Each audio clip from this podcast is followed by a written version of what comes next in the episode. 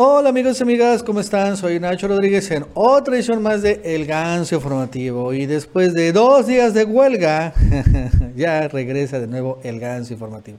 No es cierto, es que el problema es que nos cachó a los dos, a Mauricio Rodríguez y a mí, de viaje ¿no? en estos momentos y la verdad es que no se pudo hacer el ganso en estos dos días. Y bueno, Publio también nos echó la mano, pero también él acaba de salir igual de vacaciones. Este, entonces, pues al final no había nadie que podía sacar el programa, ni modos, que, tuvimos que sufrir unos días.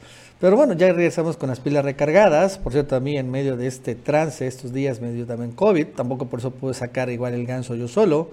Porque si bien sí podía hacer videos, no podía de todos modos mantener hablándome durante casi una hora. La verdad es que es muy difícil porque me llegaba la tos y la verdad es que era muy molesto y decidí honestamente mejor descansar. Pero hoy sí tenemos un gran programa, quédense y qué bueno que siguen aquí con nosotros. Mauricio todavía no regresa a vacaciones, va a regresar hasta la otra semana, el lunes seguramente se va a reincorporar. Y bueno, pues Julio también. Así que bueno, después de este pues eh, pausa eh, veraniega, regresamos con todo. Y bueno, a retomar las cosas, hoy es un muy importante día, porque hoy también las cosas han empezado muy interesante. Hace apenas unos minutos se acaba de dar a conocer la encuesta del Estado de México, en donde Delfina Gómez gana, arrasa y va a ser la candidata de Morena en este estado. Ojo con el dato, el último bastión del PRI. Vamos a hablar también sobre eh, amparos. El día de ayer el presidente ganó juicio en contra de los fundamentalistas y tumbaron tres amparos para reactivar el tren Maya. Por cierto, desde Estados Unidos, hablando de temas judiciales, Juan Pablo Gómez Fierro ha, empezado a ser defendido por abogados estadounidenses, por increíble que parezca. Eh, Marcelo Ebrard eh, se mete en problemas con las redes sociales y es que se va y se eh, mientras ignora Vicente Serrano fue entrevistado por el burro Van Rankin. Esto ha generado muchos comentarios negativos en contra de él. Otro personaje que realmente ha ido de más a menos es John Ackerman, en un gran ridículo, en donde, bueno, en este sabotaje de Morena acaba perdiendo una elección de congresista y esto ha generado también que sea exhibido. Kushner, el yerno de Donald Trump, finalmente quiere embarrar a López Obrador y también salvar la imagen de Luis Videgaray. Aquí hay un movimiento muy extraño que estamos viendo también allá en Estados Unidos. Vamos a hablar también sobre ese tema. El día de ayer se reportó un derrumbe en de que quedaron atrapados varios mineros allá en Coahuila. Ojo con el dato, el presidente dio un informe. Por cierto, este, las cosas, vamos a hablar de temas internacionales rápidamente, ¿no? Taiwán, eh, lo que verdad está pasando ahorita es muy grave, porque bueno, empezamos a ver un bloqueo tipo Cuba, pero ahora de China sobre esta isla Taiwán, muy importante para el comercio internacional. Y bueno, pues también otros tipos de chismecitos, eh, lo de Sonora Grill, escándalo de racismo y también Noroña y el chapucero también se vuelven a enfrentar. Esto y más el día de hoy en el Ganso Informativo. Así que si no lo han hecho, les recuerdo que se suscriban, denle like, comenten y compartan ya con este regreso del ganso informativo después de estos dos días de huelga completa, pero bueno, ya ahora sí, aquí hasta el final. Y vamos a arrancar con lo que está pasando, ¿no? Vamos a arrancar con el tema principal. Y lo de Delfina Gómez. Y a mí es muy querido ese tema, porque les quiero decir que yo en el 2017 arranqué el Chapucero, el canal original del Chapucero. Y después, el 2017 fue, era la elección de la, del Estado de México. Entonces, este, en este arranque, yo sí, en el chapucero que también empezó a crecer, poco a poco fui yo cubriendo cada vez más y más y más la elección del Estado de México. Y en aquel momento una muy desconocida, Delfina Gómez, empezó, me acuerdo, en quinto lugar, arrancó muy atrás en las encuestas y después, ¿no? como el chapucero, Delfina Gómez subió como la espuma y en el último día de la campaña, pues según lo que yo transmití, había ganado la elección.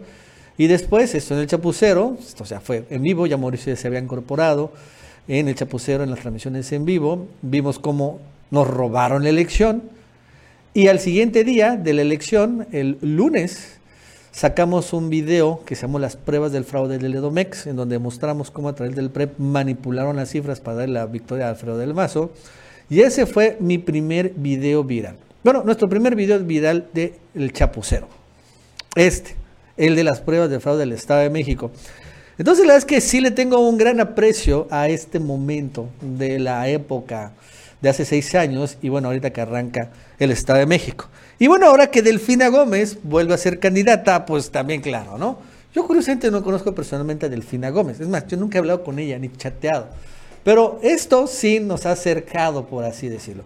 Vamos a escuchar cómo hoy, hace unos minutos, le dieron, finalmente revelaron cómo Delfina Gómez va a ser la candidata. De la opinión del pueblo mexiquense.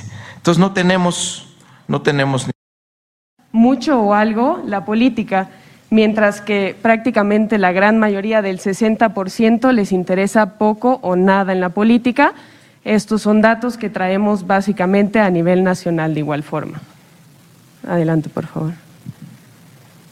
Eh, a los electores se les preguntó si consideran que el Estado va en la dirección correcta o en la dirección incorrecta.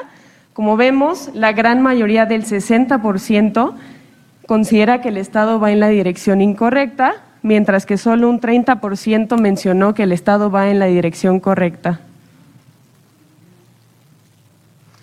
En cuanto a la evaluación de autoridades, por un lado evaluamos al presidente de México, Andrés Manuel López Obrador, y del lado derecho encontramos a la evaluación del gobernador Alfredo del Mazo Maza.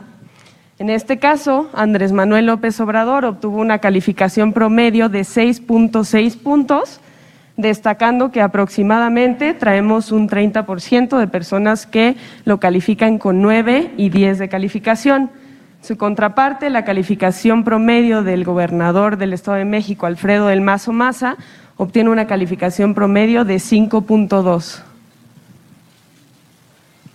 En cuanto a la intención de voto por partido, en primer lugar de preferencia se encuentra Morena con 36.6% de las preferencias, seguido del PRI con 17.6%, en tercer lugar se encuentra el PAN con 8.3% y los demás partidos vemos que tienen 4, 3% o menos de preferencia. En este caso obtuvimos una no respuesta aproximadamente de 26% entre aquellas personas que respondieron que no tienen preferencia por ningún partido y aquellas que se abstuvieron de contestar. Ahora, en cuanto al rechazo partidista, en primer lugar tenemos el PRI con 41.8% de electores que mencionan que nunca votarían por ese partido. En segundo lugar y tercero, prácticamente con el mismo porcentaje, se encuentran Morena y el PAN, seguido del PRD con 7% aproximadamente. Bueno, y ahora vamos a entrar a la evaluación de los aspirantes, que como bien mencionó el presidente Mario, fueron cuatro, tres hombres, una mujer. En cuanto al conocimiento, el primer lugar lo ocupa Delfina Gómez Álvarez con 44.9% de conocimiento, seguido de Higinio Martínez Miranda con 22.4%. De manera similar a ese porcentaje se encuentra también Luis Fernando Vilchis Contreras con 21.2% y en cuarto lugar eh, lo obtiene Horacio Duarte Olivares con 14%. Se les pregunta a las personas también con qué partido político lo relacionan y en este caso vemos que principalmente lo relacionan con el partido político Morena. En cuanto a opiniones, vemos que el primer lugar con opiniones buenas lo ocupa Delfina Gómez Álvarez con 19.3%, el segundo lugar eh, Higinio Martínez Miranda con 8.4%, tercer lugar Luis Fernando Vilchis Contreras con 6.9% y un cuarto lugar lo ocupa Higinio Martínez Miranda con 4.8%.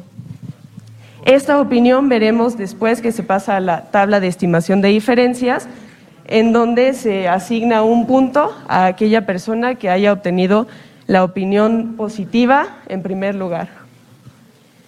Eh, en esta tabla vemos el desglose de los atributos. Eh, se midieron cinco atributos. Como vemos en la parte de arriba, se midió honestidad, respeto al derecho de las mujeres a una vida libre de violencia, cercanía a la gente, conocimiento del Estado y el quinto, tanto bueno, este, ahí vamos a irnos mejor al, resultado final, porque hice un poco lento. Ese es el resultado final, de ponlo. Esta es la telita más importante, en donde hay unos puntos. Eso es importante. Hay que ver cómo van a ser las encuestas de Morena, ¿no? Y así van a ser las encuestas presidenciales. No solo va a haber un reactivo. ¿Usted quién quiere que sea como candidato presidencial? No, no, no, no, no. Es por puntos, ¿no? Son varios reactivos, son 1, 2, 3, 4, 5, 6, 7, 8, 9. Y cada uno de estos reactivos tiene un valor, ¿no? 2, 1.5, 25, 25, 1, 2, 2.75. Y entonces el chiste es ganar más puntos. Entonces, por ejemplo, aquí Delfina Gómez, por ejemplo, ella gana en la opinión positiva, tiene 19.3%, se llevó dos puntitos. También gana en cuestión de la, la ven más honesta, porque ganó 14.2 puntos por ciento, un puntito más. Respeta el derecho de las mujeres, también se llevó el punto 5% más. Está cercana, punto 25 más. Conoce el Estado, punto 25 más Cumple, punto 25 más, es una buena candidata, ella también gana en este reactivo un puntito más. Disposición a votar por Delfina, gana también aquí con 30%, dos puntitos más. Y bueno, la más importante es preferencia como candidato de Morena, 2.75, es importante, pero se están de acuerdo que en el desglose hay distintos. Ella ganó en todos los reactivos, sumó 10 puntos y por lo tanto es la candidata indiscutible en el Estado de México. Es una, bueno, pues creo que una eh, decisión que no sorprende a nadie, ¿no? Delfina Gómez eh, como candidata en el Estado de México, yo me acuerdo muy bien, si bien no, no era como que muy carismática, porque la verdad es que no lo es, sí recibió mucho apoyo de este el obradorismo, porque en el 2017 en aquel momento veían como, bueno, principal eh, primera aduana el Estado de México y bueno, se jaló mucho obradorismo para apoyar a Delfina y esto realmente la empujó mucho. Y según yo ganó, se le robaron la elección, en aquel momento Peña Nieto era presidente, Alfredo del Mazo su primo, pues era el candidato, y bueno, pues no permitieron que, perdiera el grupo Atlacomulco, y la es que López Obrador no quiso hacer más, en aquel momento el presidente era candidato opositor y bueno, no prefirió armar una guerra por el Estado de México mientras estaba buscando la presidencia. Entonces ahí sí lo vimos, ¿no? Que como que cambió. ¿No? Eh, aún así, me acuerdo muy bien que López Obrador, sí, él, eh, aunque no abrió un frente de guerra, sí empezó a decir cómo fue también el fraude electoral, también tuvo su propio análisis del PREP cómo vieron algunas cosas muy extrañas, en fin, ¿no? Todo esto se dio muchísimo en esta elección. Y lo que sí vimos también ahí, me acuerdo muy bien, es la operación de los órganos electorales del Tribunal Electoral para tapar el fraude. Eso también fue muy claro y obvio.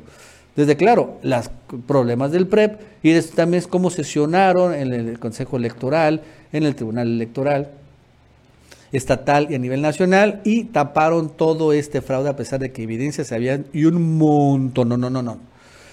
La verdad es que no, la verdad es que eh, hoy ha cambiado mucho la historia. Uno, obviamente, Peña López Obrador es el presidente, no es Peña Nieto, es lo más importante. La segunda, Morena arranca, como lo vemos en la encuesta, 2 o 3 a 1 en la encuesta en frente a PRIAN, sumando el PRI y el PAN Morena, nada más Morena solo arranca 3 a 1, arrasa 3 a 1, y Delfina es la mejor candidata, la verdad es que sí. Higinio Martínez y Horacio Duarte, pues son parte, del, son, parte de lo mismo, el llamado Grupo Texcoco, ¿no? También donde Delfina fue alcaldesa de Texcoco. Entonces, este, al final, pues quedaron rezagados, pero es que las que Delfina tenía muchísima exposición mediática.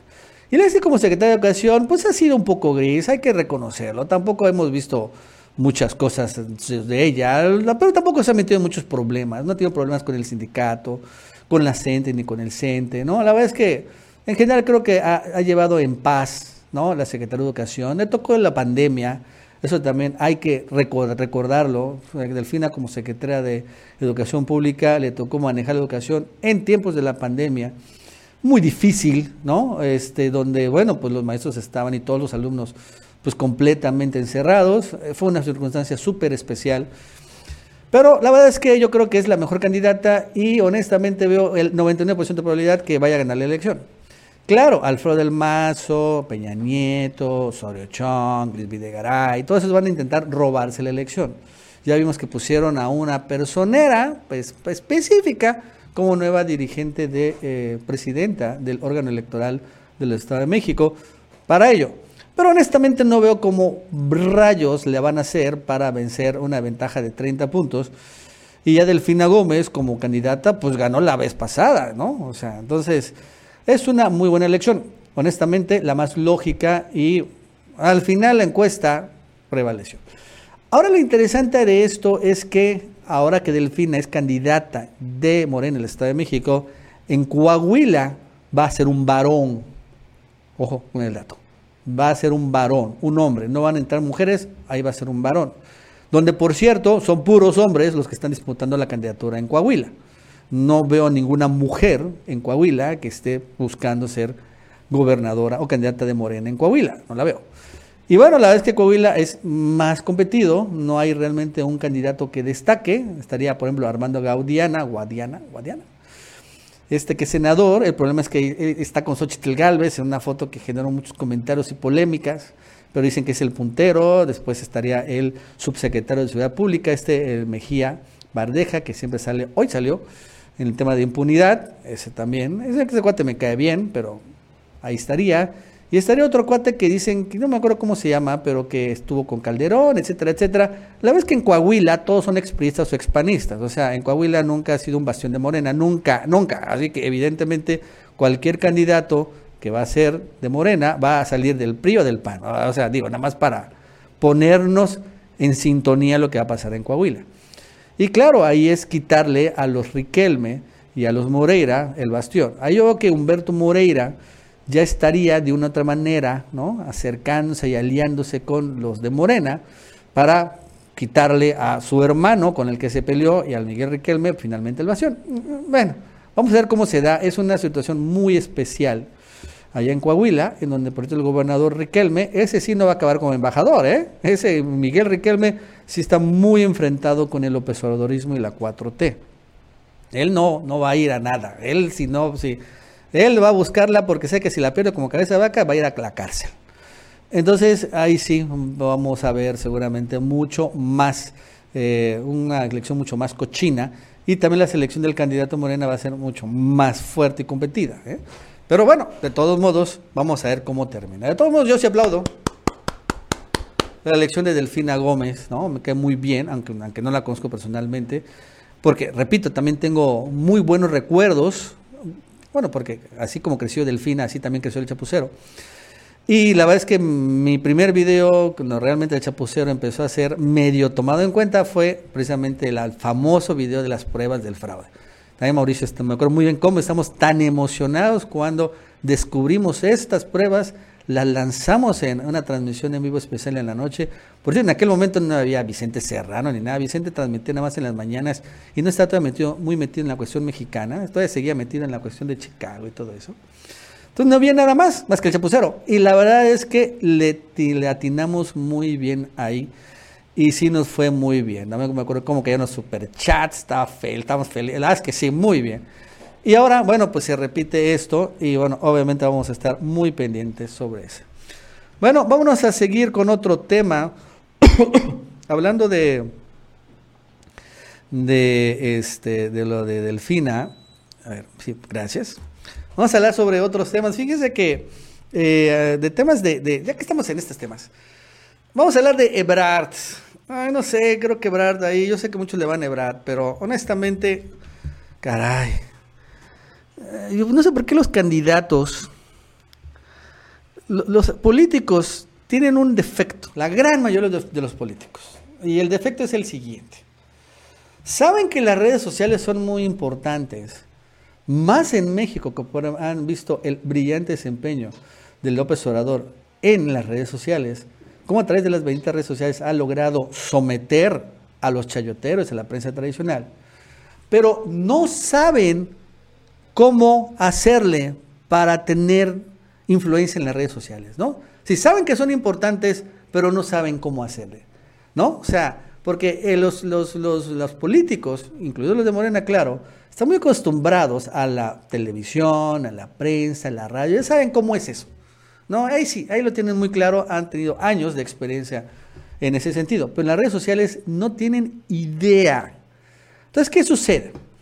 Bueno, salvo López Obrador que tenía y tiene todavía una habilidad innata de redes sociales, a pesar de que López Obrador es un político de 60 y qué, 5, 66 años, ¿no? O sea, le entiende muy bien a las redes sociales, sabe lo que es viral, por eso desde hace mucho tiempo ha tenido un muy exitoso canal de YouTube, pero en Twitter, en el Face, sabe cómo utilizarlas bien. Los otros políticos no tienen idea, entonces hacen lo siguiente, contratan despachos de expertos, ¿no? Entonces llegan muchos despachos de expertos que cobran una millonada y dicen, no, yo te voy a solucionar tu problema. Tu problema en las redes sociales y yo te los voy a solucionar. Yo te voy a crear cuentas, ¿no? Con muchos bots para que tengas resonancia y tengas un gran engagement, un reach importante para llegar a millones de personas a través de hashtags y a través de este, eh, posicionamientos mercadológicos y empiezan a decir muchos pues, términos ¿no? para vencer el algoritmo y la, y la, inteligencia artificial, ¿no? y bueno, con los motores de búsqueda y las pautas y así, ¿no? Empiezan al final a decir muchos eh, con eh, términos técnicos que los políticos no entienden y dicen, no, este cuate sí sabe. Y además es millennial y el TikTok, eso es lo que le busca, le encanta la chaviza. Eso, eso, eso, eso, eso es lo que quiero, eso es lo que quiero. Esto, eso es lo que está vendiendo, eso lo voy a comprar. ¿Cuánto sale? No sé, un millón de pesos mensuales. Porque eso es más o menos lo que sale, ¿eh? Lo compro. Y entonces sucede que por estas cosas, por eso, por contratar a gente que se vende como muy chingonas y personas brutos, ignorantes y no entienden honestamente qué son las benditas redes sociales. Eso también hay que tener claro. Eso es un concepto muy definido. No estás hablando de las plataformas, ni de TikTok, no, no. Las benditas redes sociales son una comunidad, es eso, es una comunidad de, evidentemente, simpatizantes de la 4T, de López Obrador, que están mucho tiempo en las redes sociales, pero que tienen unas determinadas características, ¿no? De edad, de, determinadas características poblacionales, etcétera, etcétera, ¿no? Muy importantes. Hacen burradas como esta, como Ebrard. El día de ayer publica Ebrard el siguiente en su face. Acá con el mejor amigo de Luis Miguel. dices, ¿qué? Próximamente no se pierdan la entrevista que me hizo mi amigo Jorge el Burro Van Rankin y aparece una foto con él. Entonces, todo esto está muy mal. De entrada, bueno, que le dé una entrevista a Marcelo Ebrard, el canciller, a un completo, absoluto idiota como el Burro Van Ranking, ¿no? Que por cierto, o sea, está todo crudo porque ni siquiera se peinó, no sé si se dan cuenta, pero bueno. Y después, ¿cómo lo, cómo lo flacea, no? Acá con el mejor amigo de Luis Miguel. ¿Qué? O sea, esas cosas que dices, ¿qué, qué, pasa? O sea, supuestamente Brad es una persona inteligente y no dudo que lo sea. Pero él quiere ser candidato de Morena a la presidencia. Morena. En donde pues la gran mayoría que van a votar por Marcelo Brad, hablando de él, más del 95% en dado caso, son gente afines a López Obrador y claro, son parte de la comunidad de las benditas redes sociales, ¿no? Tienen estas características principales.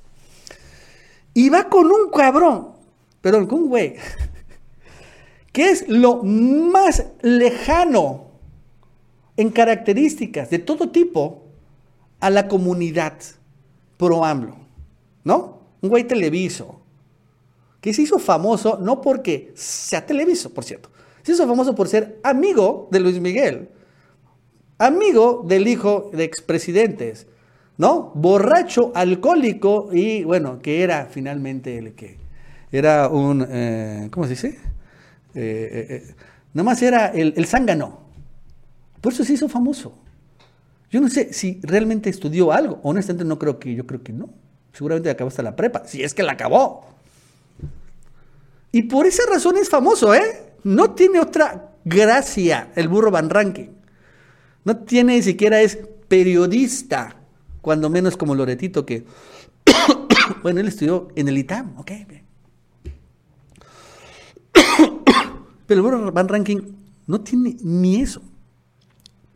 Y mientras esto sucede, Vicente Serrano ya tiene un buen rato que ha venido presionando, porque está presionando y apretando las aspirantes presidenciales, para entrevistas, ¿no? Y está bien. La verdad es que Vicente Serrano, eh, decidió ahorita apretarlos y las que ha tenido éxito. Claudio Sheinbaum ya le dio entrevista, Ricardo Morel ya le dio una entrevista. Adán Augusto, él no tuvo que apretar, él sí rápidamente se dio, ya le dio entrevista. Pero como con Ebrard ya él dice, comenta, yo tengo cuatro años pidiendo una entrevista con el canciller y no me la han dado. Entonces, ¿qué pasa? Bueno, pues se revela claro algo, que Marcelo Ebrard, repito, no entiende realmente lo que son las redes sociales obradorizadas, por así decirlo. Y hace ese tipo de cosas y únicamente genera que la gente se enoje. Y no, bueno, la gente de las benditas redes sociales. Y vamos a ver, que obviamente aquí hubieron comentarios. A ver, pon Vamos a hacer los comentarios, algunos comentarios, ¿no? Nada más. Por ejemplo, y no te invitaron al Baby O en los 80, tú metido en el Colmex y a dos cuadras ellos echando relajo. También el mejor amigo de los hijos de Miguel de la Madrid, con los que se ponían fuertes borracheras con dinero del pueblo. Con todo respeto, Ebrard, me respaldo en la seguridad popular, dime con quién andas y te diré quién eres. Ibas muy bien. Le pedí al señor canciller que les dé entrevistas a los youtubers, no a los, las televisoras chayoteras que mienten al pueblo. Ya mucho no vemos televisión. Le recuerdo Ebrard que el voto duro de este gobierno no simpatiza ni perdemos el tiempo con programas basura conducidos por ese tipo de personajillos. Tache canciller, no le ha dado una entrevista a Vicente Serrano y ese tipo sí. Este individuo que fue parte de la burla y robo al pueblo de México. ¡Qué decepción!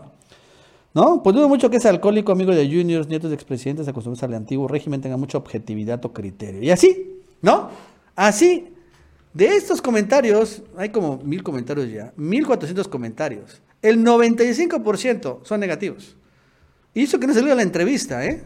La entrevista, sin lugar dudas, va a ser, pues, muy, muy atacada, muy criticada, porque honestamente, ¿qué puede preguntar el burro Van Ranke sobre Marcelo Ebrard? Y aquí vemos que al final, el, que, eh, eh, la idiota, el que tuvo la idea, oye, no, no, es que sí, vamos con el burro Van Ranking. Es que él es televiso. Él tiene mucha... Se lo tienen que despedir. O sea, honestamente. Eh, eh, miren, también tenía ese tipo... Igual, es lo mismo con Claudio Sheinbaum. Saben que son importantes, pero no entienden realmente cómo funcionan las redes sociales. Y tampoco entienden que hay una comunidad, que le podemos decir las benditas redes sociales. Son millones de personas, por cierto. Y Claudio Sheinbaum se equivoca por ejemplo, eh, le da una entrevista a Alberto Peláez, igual, y batea también a todos los youtubers, pero cuando Vicente Serrano la aprieta, también la aprieta Juncal, también la aprieto yo, ella entre todo de reconocerse que rápido reacciona y le da entrevistas a Vicente y a Juncal Serrano, digo a Juncal Serrano, a Juncal Solano. Este, yo no la he buscado, pues estaba de vacaciones, y COVID, pues no, no tenía caso. Pero este, no que me la vaya a dar honestamente, bueno, eso es lo que creo. ya vamos a ver, ya les voy a comentar cómo me va. Por ejemplo, con Ebrard, que no sé si se acuerdan que a mí me había contestado el WhatsApp en un primer momento. Ya ahorita que me recuperé, le eché un mensaje, oiga, señor canciller. Y me contestó nadie, o me contestó un bot, ¿no? Entonces me di cuenta que pues igual yo soy igual que un bot, ¿no? soy tan importante como para que conteste un bot del chat del Marcelo Ebrard. Entonces estas cosas que de una u otra manera eh, no son fatales, que queden claro, no son errores que van a descarrilar la candidatura, pero que sí van sumando, ¿eh? Pequeños errores van sumando y van haciendo cada vez un error más, más y más y más grande y potencialmente fatal. Y ojo con el dato, Ebrard siempre, siempre, siempre, en las encuestas que yo hacía en el Chapucero, que he hecho varias, eh, varios sondeos, varios sondeos, en el chapucero siempre salía en primer lugar. Siempre, siempre, siempre, siempre, siempre. Hasta hace unos días. ¿Quién te gustaría como candidato de Morena PT a la presidencia? El primer lugar, Adán Augusto, ojo con el dato. Segundo lugar, Ebrard con 31 puntos. Y tercero, Sheinbaum con 19 puntos. Por primer lugar, por primera vez, perdón, Adán Augusto sale en primer lugar en un sondeo que yo hago en mi canal. Digo, nada más para que quede claro, hay obviamente un sesgo. Es evidente, no es una encuesta representativa, ni no, no, no, no, no, no, no es eso. Es un sondeo que hago en mi canal, en donde, sin embargo, en todos estos sondeos Ebrard siempre estaba en la cabeza, siempre. Siempre, siempre, siempre. Y ahora, por primera vez, cae. y en gran medida tiene que ver con esto de las entrevistas. ¿No? Eso lo tengo claro. En gran medida tiene que ver con que Adán, pues ha dado las entrevistas a los youtubers. Tampoco Adán es un experto en redes sociales, ¿eh? O sea, pero a diferencia de Ebrard y de Sheinbaum, Adán sí está copiando la estrategia de López Obrador. ¿Y cuál es? Que él está siendo su propio experto, vamos a llamarle así. No ha contratado despachos de millennials y acá, no, no, no. Entonces, él considera que es importante, por ejemplo, darme a mí una entrevista. Y entonces da su WhatsApp, me habla a mí, llego a un acuerdo con él en la entrevista y viene aquí. Hace lo mismo con, con Vicente Serrano. Le mando un WhatsApp, Vicente Serrano seguramente, y Vicente le dice, me habla Adán, y yo llego a un acuerdo, y ese día se hace la entrevista. Y eso es completamente distinto, ¿eh? Entonces, aunque no es un experto, eh, Adán, sí está tomando las cosas, él eh, tiene una sensibilidad también especial, porque ignora el Twitter, por ejemplo, Adán no, no, no se mete mucho al Twitter, ignora el Twitter, ignora el TikTok, pero sí le da mucha importancia a los youtubers. Ojo, eso es muy importante. Mientras Sheinbaum y Ebrard nos desprecian, porque pues la verdad es que sí, todo lo que hay que hacer, ¿no? Hay que estar saltando aquí. Con Adán ha sido muy distinto. Y esto se empieza a reflejar en estas cosas. Entonces, la verdad es que sí, de todos modos, es, es Ebrard.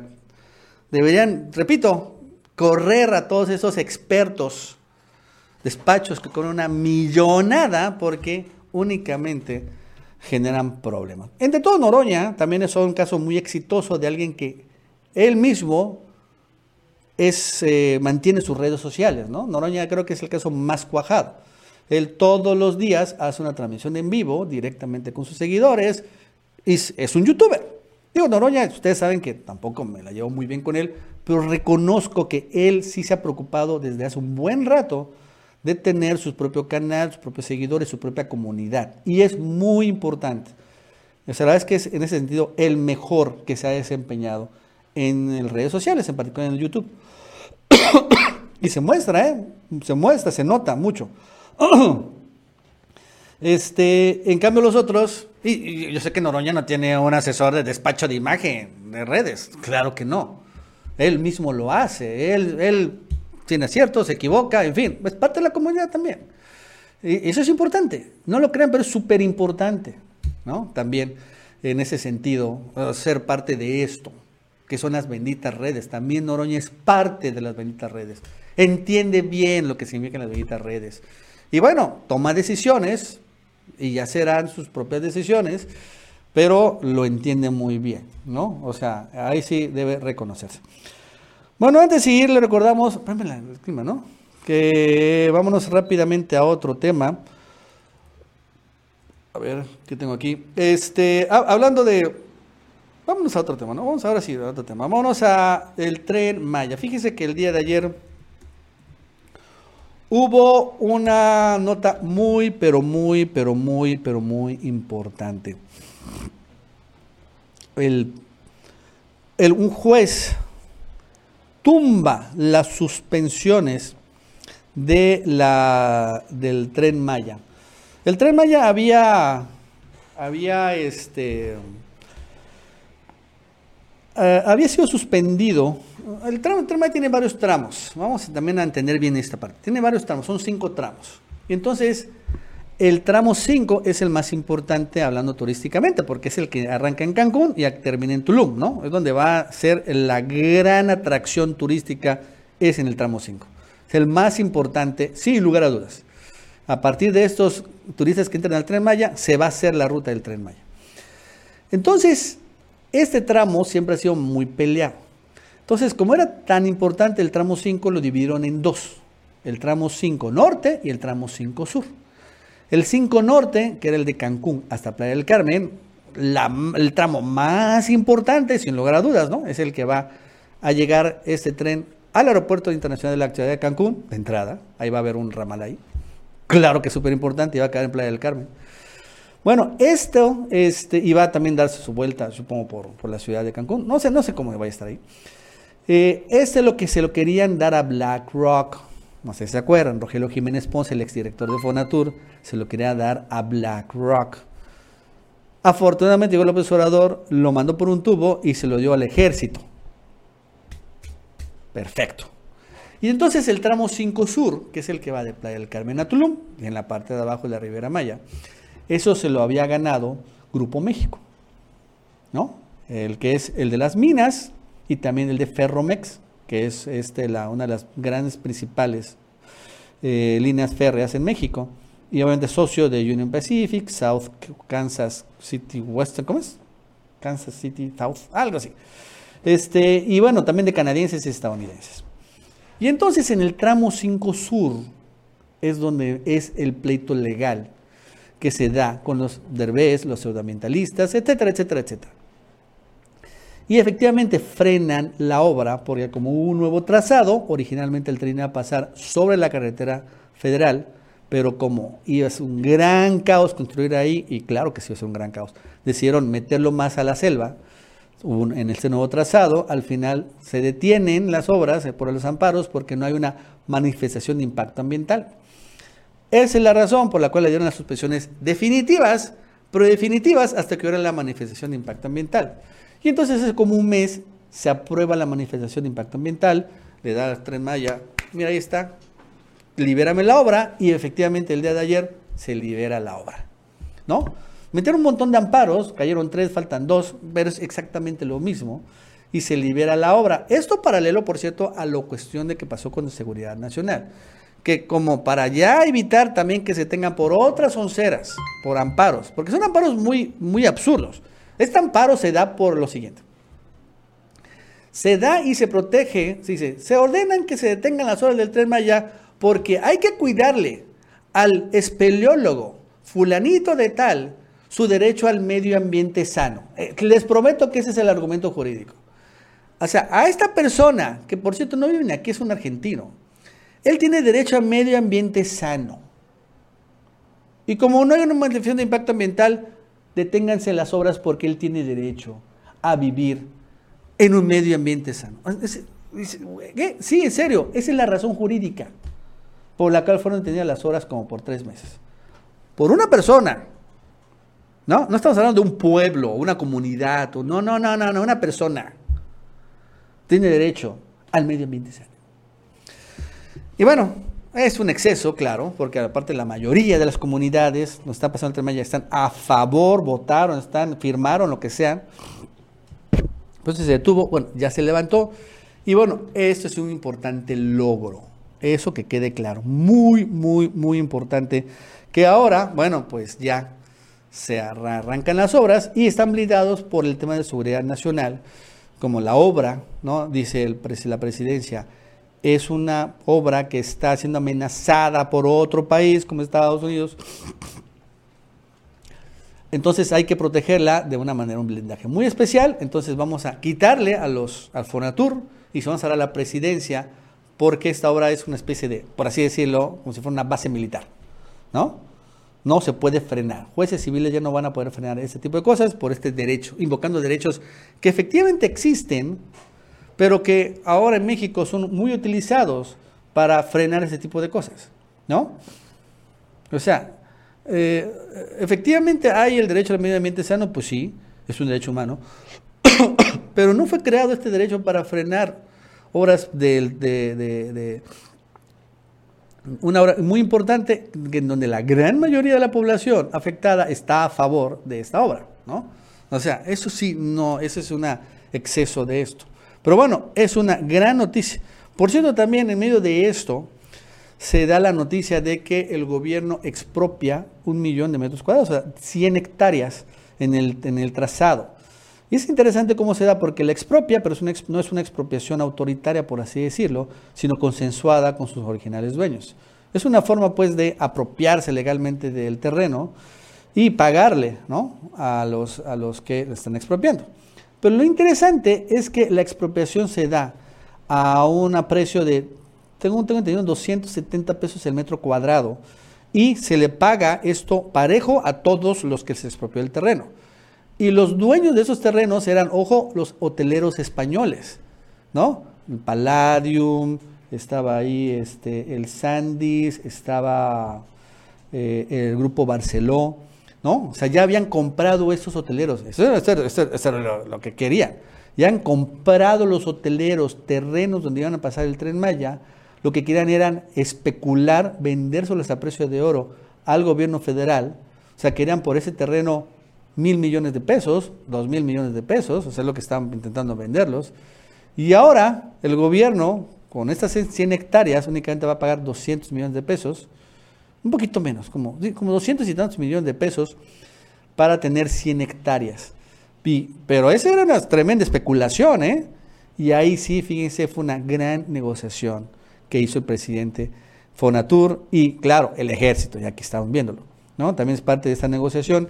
Y bueno, los hoteleros aceptaron eh, de buena o mala manera, pero ya se dio esto. Entonces, la verdad es que después de todo esto, sin lugar a dudas vamos a ver cómo van a darle una gran empujón al tren Maya en este tramo 5 Sur, que es el que, bueno, más lento, evidentemente por tantas trabas, está afectado. Porque en los, demás tramos no hay problemas, ¿eh? no hay problemas de amparos ni nada, ahí sí no, no, no, no, no ha habido un interés, porque no les interesa tampoco mucho. Estos tramos al final, este, saben que no son los donde está la especulación de los terrenos. No, pues, si ya pasa ahí por Campeche, si pasa por Tabasco, si pasa por Yucatán, bueno, no sé qué pasa. A pesar de que ahí, por cierto, hay también un montón de fauna, flora, un de cosas, hay investigaciones arqueológicos, uff, sin lugar a dudas, ¿no? Ahí no les interesa, no les interesa ese tramito chiquitito. Pero bueno, lo bueno es que se vino abajo y eso es una eh, gran, gran noticia. Bueno, vamos rápidamente a otro tema. Fíjense que este pasó algo curioso. Eh, ¿Se acuerdan de Juan Pablo Gómez Fierro? Eh, el infame juez que desde que se aprobó la ley eléctrica dio amparos, regaló amparos Iberdrola. Es, una serie de cosas verdaderamente antipatrióticas, o sea, llegando al extremo eh, de eh, defender empresas extranjeras en frente del interés nacional, violando pues, su propio espíritu de juzgador y bueno, por cierto, siendo muy defendido. Eh, y la es que era increíble cómo en menos de 24 horas pasaron para que se aprobó la ley de reforma eléctrica ya había un amparo en su contra. O sea, e-, eso fue increíble. Bueno, pues sucede que ya López Obrador se hartó de Juan Pablo Gómez Fierro. E incluso anunció investigaciones contra él, ¿no? Señalando de que, por ejemplo, recientemente le dio un, un amparo para que Iberdrola no pagara una mega multa, pero López Obrador descubrió que Juan Pablo Gómez Fierro violó la ley porque, por ejemplo, recibió pruebas después de que se había fenecido el plazo para recibir las mismas violó la ley, ¿no? Al final, este, de una manera muy clara y que incluso él empezó a señalar que ya está siendo investigado, que debería investigar lo que de la Judicatura, pero que ya estaba él siendo investigado ya pues, por la 4T, lo que estaba haciendo Juan Pablo Gómez Fierro en este caso y en otros más. Y lo cierto es que, por ejemplo, Arturo Saldívar no ha hecho absolutamente nada, a pesar de que tiene el Consejo de la Judicatura, que es un órgano vigila, que vigila y que investiga también a jueces corruptos, para evitar esto, no han hecho absolutamente nada. Eh, obvio, obvio, pues ahí sigue ahí. Pues sucede algo. López Obrador cuando dijo esto, ya tienen pruebas y van a investigar. Pasó algo que revela pues lo que todos hemos dicho, la traición a la patria. Porque ¿quién creen que salió a defenderlo? ¿No? ¿Quién creen que de repente este, salieron a defender a Juan Pablo Gómez Fierro. ¿Salió? ¿Salió? ¿Quién? ¿Jueces mexicanos? No. ¿Salieron asociaciones nacionales de abogados? No. Salió, ¿saben qué salió a defender a Juan Pablo Gómez Fierro? Y revela finalmente qué tan traidora la patria es. Salió la barra de abogados de Nueva York, de Estados Unidos la New York Associated Bar salió a defender a Juan Pablo Gómez Fierro. ¿Sí entienden? abogados estadounidenses y aparte los más picudos, podemos decir, los más fresones, sacaron una lana. Los de Nueva York, la barra de abogados de Nueva York, saca un comunicado en donde dice que condena la investigación de López Obrador contra Juan Pablo Gómez Fierro. Que esto no debería ser, eso es persecución de justicia. ¿What? Mi investigación del gobierno de AMLO a juez, a juez Gómez Fierro la condena. ¿No? La barra de abogados de la ciudad de Nueva York mostró su preocupación después de que el presidente, ¿no? anunciara que el gobierno investiga a Juan Pablo Gómez Fierro. La barra de abogados opone a cualquier acción o aclaración del presidente López Obrador que interfieran debidamente, indebidamente con la independencia del Poder Judicial en México. Dice abogados estadounidenses.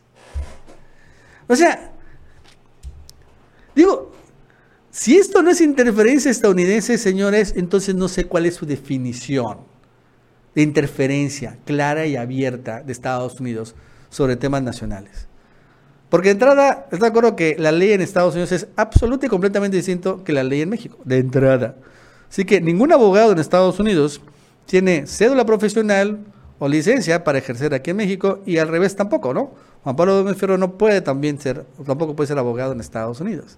No entienden las, las leyes. Es más, allá en Estados Unidos no hay, no hay la figura de amparo, afortunadamente para ellos, mientras que aquí sí. no hay, es completamente distinto. Y salen los abogados estadounidenses a defender. Ah, pero ¿cuál es la diferencia? ¿Por qué? Porque Iberdrola los contrató. Pues claro, Iberdrola los contrató. ¿Para qué? Para defender a Gómez Fierro, que es su abogado aquí en México. ¿No? Más claro y evidente no puede ser la interferencia estadounidense en estos asuntos eléctricos. Que allá desde Nueva York manden abogados para echarle porras a Gómez Fierro aquí en México porque no pueden ser sus abogados aquí, pero bueno. Echarle porras, vamos a hacer declaraciones y, publicar con, eh, contenido. Ok, haz lo que quieras. Pero bueno, quedaron bien exhibidos. o sea, estoy, estoy sorprendido, ¿eh? Estoy verdaderamente sorprendido del tema. Que, y aparte, lo más decepcionante no es eso, sino el completo y absoluto silencio de Arturo Saldívar. ¿No? De Arturo Saldívar. Este. Eh, es verdaderamente lamentable. Viendo esto, cómo hay una interferencia clara y directa de Estados Unidos en el Poder Judicial, no dice nada. Él está metido en temas del feminismo y, el aborto y, ok, muy bien, y esto, esto es lo que, eso sí te corresponde. Y es algo que es mucho más de mayor envergadura que lo que son del aborto, que aquí en México, pues digo, no es que yo tenga nada a favor o en contra del aborto, pero no es un tema nacional de debate público. No lo es, no lo es. Punto. Por las circunstancias que sean, culturalmente no es México, digo, en Estados Unidos. Como el tema de las armas, ¿no? La posesión no de las armas, aquí en México no lo es. La gran mayoría de la, gente no quiere armas. No es tampoco este tema, pero allá todos el día así se meten en estos debates, pero ignora estas cosas, que sí son más importantes para nuestro país. Rápidamente vamos a otro tema. Este, y fíjense que hace unos días Jared Kushner da eh, las eh, eh, adelantos de un libro que va a salir, ¿no? El yerno de Trump, y habla sobre la relación que tuvo con México. Y entonces en este libro, hay, no es el libro, he leído extractos, hay dos momentos. El primer momento de Jared Kushner es como narra ¿no? su momento de Luis Videgaray. Y cómo es su amistad con Luis Videgaray, ¿no? Este, cómo realmente Jared Kushner aprecia a Luis Videgaray, como le dice Luis Videgaray, incluso antes que está seguro que va a ganar Donald Trump, cómo lo invita a los pinos, cómo lo acaban corriendo, y después como al final, eh, una vez que se da la victoria de Trump, eh, él, Jared Kushner, le habla a Luis Videgaray, ¿no? Y bueno, dice, ahora sí lo hicimos, ganamos. Lo que más me sorprende de todo este extracto, está medio interesante, es la parte final del Reforma, en donde dice, la es que con Luis Videgaray estamos muy felices porque él hizo un gran servicio a la patria. ¿A la patria de quién? Quisiera yo saber, ¿no? A, la nación, a, a los intereses de quién. O sea, Luis Videgaray le hizo un gran servicio a la nación de quién? Estadounidense, claro. ¿No? O sea, eso, eso queda claro ahí, en esta parte. Digo, narra todo esto y al final muy contento Jared Kushner porque Luis Videgaray trabajó súper bien. ¿Para quién? Para los gringos. Para los United States of America. Tanto le dieron hasta el águila real, acuérdense, ¿no? El águila azteca. O sea, esa es la primera parte. Pero la verdad es que sí, esto me da pena ajena. O sea, este, este entreguismo total de Luis Videgaray hacia Estados Unidos y hacia Trump. Porque bueno, ganó Trump, pero si hubiera sido Hillary Clinton hubiera sido exactamente lo mismo, un entreguismo total, ¿no? Total, absoluto. No, me busquen. Este, eh, en donde vemos eh, que de una u otra manera, pues le agradecen. Los servicios. Aquí está, aquí, a ver, se lo encuentro. ¿No? Aquí está, aquí está, vamos a ver. Está, aquí hasta el final. Dice, está contando eh, Jared Kushner un encuentro que tuvo en la medianoche con Luis Videgaray después de negociar el TEMEC. A la medianoche levantamos nuestras copas de Malbec argentino y brindamos por el fin del dedicado servicio público de Luis. O sea, ese es Jared Kushner. Jared Kushner está diciendo, y después brindamos las copas con Luis Videgaray por el dedicado servicio de Luis Videgaray. ¿Qué? O sea, dedicado servicio de Luis Videgaray. Muy bien. Eso chingado, eso. USA, USA, USA. Lo hizo muy bien Luis Videgaray. Y después la otra parte de los extractos. Pero, este, gracias. Es la parte de López Obrador. Y ahí han intentado ridiculizar a los eh, eh, personajes principales que estuvieron ahí. Por ejemplo, a Jesús Seade lo han intentado ridiculizar. ¿no? Este, que supuestamente eh, había negociado ya algo, este Videgaray con, ahí es donde estaba el gobierno electo, con Estados Unidos, y después llegó SEADE con algo que iba a ser peor para México, y dijeron, ah, mira, vamos a hacer esto, este, y bueno, no le digas que tú, para que él como que se ve las palmas, y así tú, ah, sí, qué güey, y bueno, o sea, le quieren ridiculizar ahí. También quieren ridiculizar a Marcelo Ebrard, por cierto, ¿no? De que mm, doble, doblegamos a México, doblamos a México, etcétera, etcétera, ¿no? Se, nota muy claro como, por un lado, este libro quiere rescatar a Luis de Garay porque le hizo un gran servicio al presidente de los Estados Unidos al gobierno norteamericano, entonces pues hay que, claro, rescatarlo. Pues, es un gran funcionario mexicano para entregarnos todo el país. Y por otro lado, ridiculizar a los funcionarios mexicanos, ¿no? Que, este, eso sí, no cuenta nada Jared Kushner, por ejemplo, de cómo estuvo a punto el presidente de romper el TEMEC, precisamente por la defensa del petróleo, ¿no? Eso no lo cuenta Jared Kushner. Cómo se levantó las mesas en México por el tema del capítulo petrolero y le dijo, no, pues se rompe el TEMEC y nos lleva a la chingada a los dos países. Pero ya llegamos a un acuerdo para entregar el petróleo a BlackRock, nada. Y entonces no cuenta nada, como Trump le habla a López Obrador y bueno, redacta tú cómo quieres el capítulo energético. Y Obrador redactó cuatro parrafitos que están ahí en el TEMEC, en donde claramente establece que México tiene derechos soberanos sobre los hidrocarburos.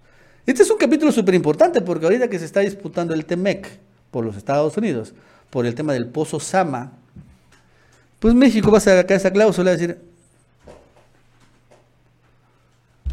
el Temec dice que yo puedo hacer con el petróleo lo que se me hinchen los ex. Váyanse, pronto. ¿No? Entonces, finalmente, nada más espantan. Ay, siempre los, los fifis aquí. Ay, no mames, es que Estados Unidos va, va, va a obligar a que paguemos 30 mil millones de dólares. Eh, no sé qué, ¿qué? Pues ahí está en el tratado. Y tanta visión tuvo López Obrador para hacer esto que ahorita es el capítulo que va a salvar a México, por cierto. Ah, pero eso no lo dice Jared Kushner.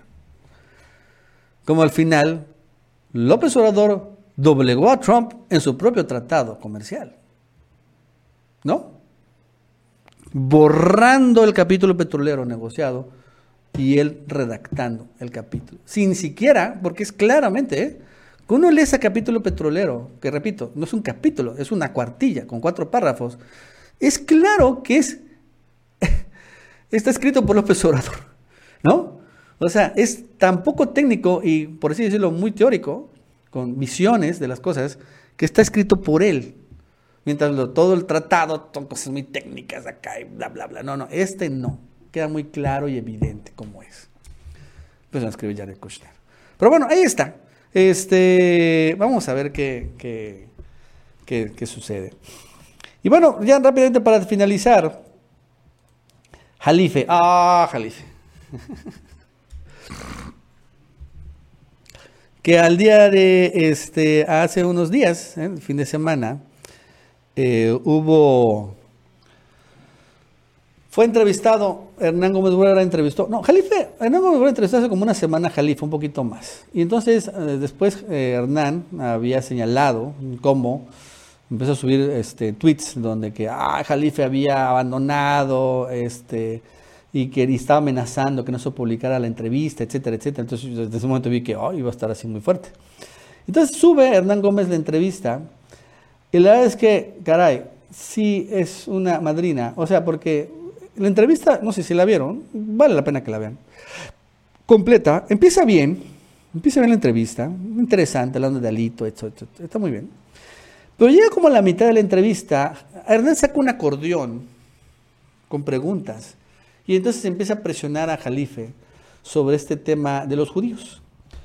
Y para alimentar esta versión, mala leche, que corre desde hace un buen rato, de que Jalife pues, está en contra de ellos, los odia. Lo cual es completamente falso. Pero bueno, miren, en una entrevista, ok, acepto una pregunta, ok, y, y él contesta.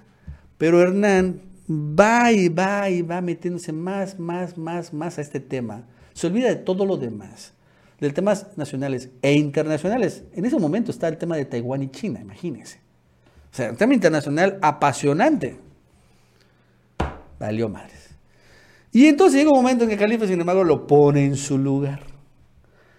Y explota y le dice sus verdades, se cae la, la, emboscada y se le va muy en contra de él. Vamos a vernos un momentito dieron mi cabeza. Oye, ¿nada más le vas a hacer preguntas negativas? No, no, no. Mi persona. No has dicho nada positivo en todo el programa. ¿Cómo no? Nada. Te, te, la has pasado golpeando. No, terminemos con, con las polémicas. Pero te has pasado golpeándome, Hernán. ¿Por qué sientes eso? No, porque lo estoy viendo. El público te lo va a decir. Estás muy cargado. Estás muy cargado. Ah, lamento que lo percibas. No, así lo percibo. ¿eh?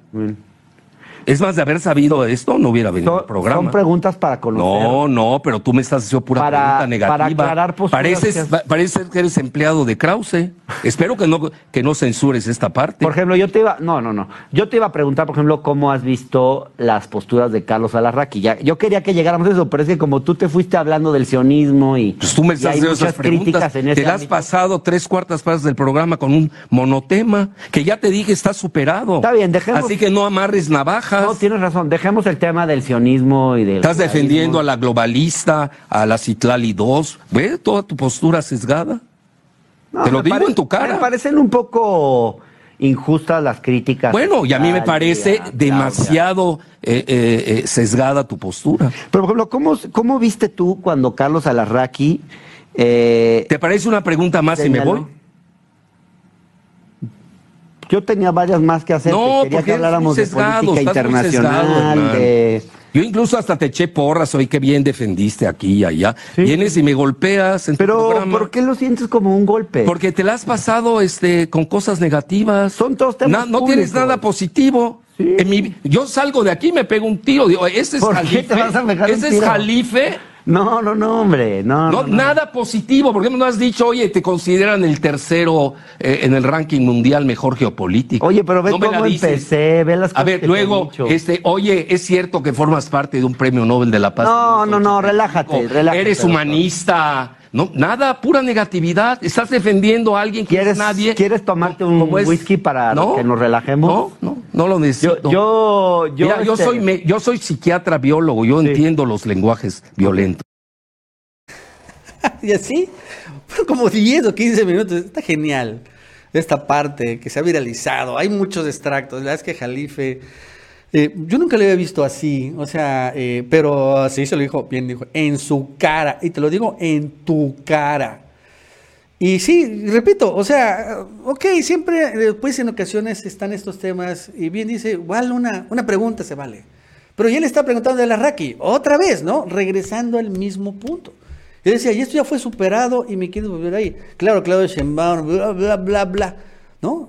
Tantos temas que hay en donde, pues, eh, Arlife ha hablado sobre esos temas ya varias veces también, ¿no? La primera vez que le preguntan eso.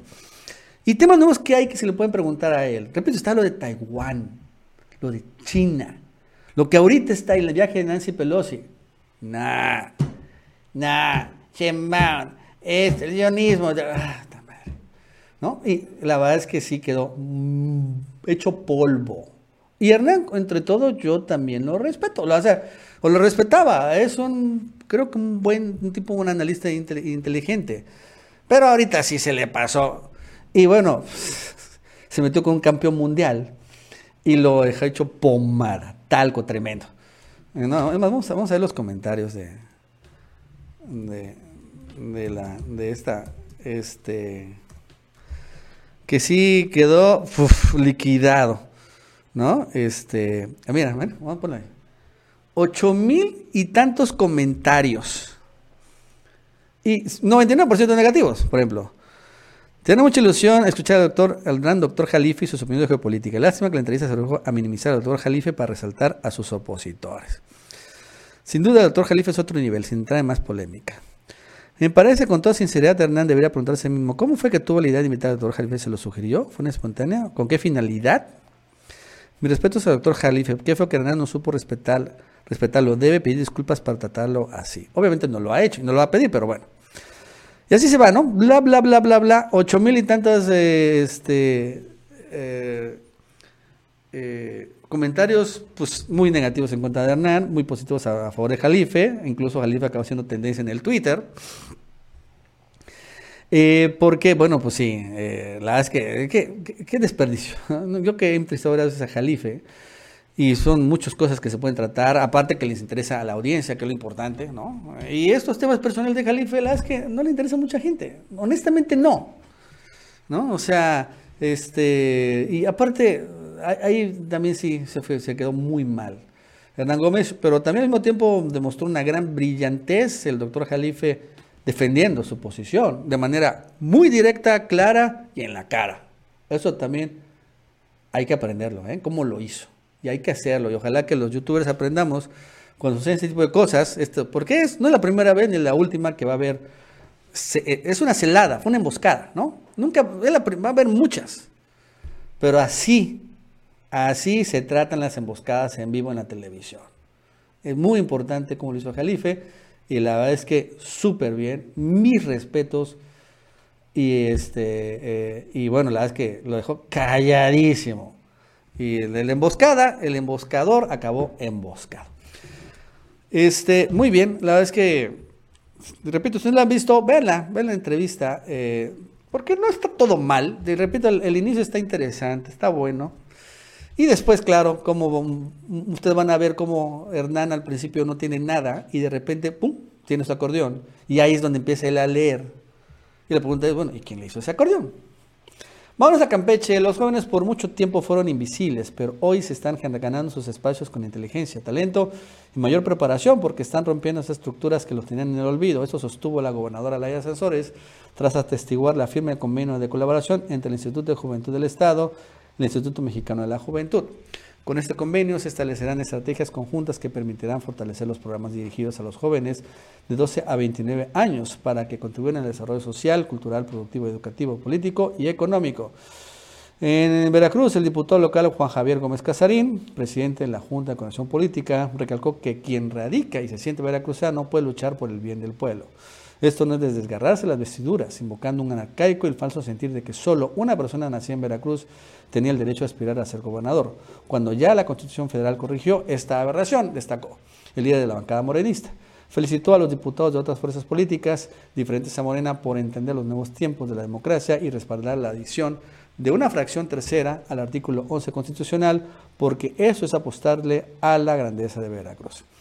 Bueno amigos y amigas, eso es todo por el día de hoy. Gracias por seguirnos en otra edición más de El Informativo. Si lo han hecho, les comento que se suscriban y den like a este programa para que lleguemos a más auditorio. Que tengan un muy buen día y nos vemos mañana.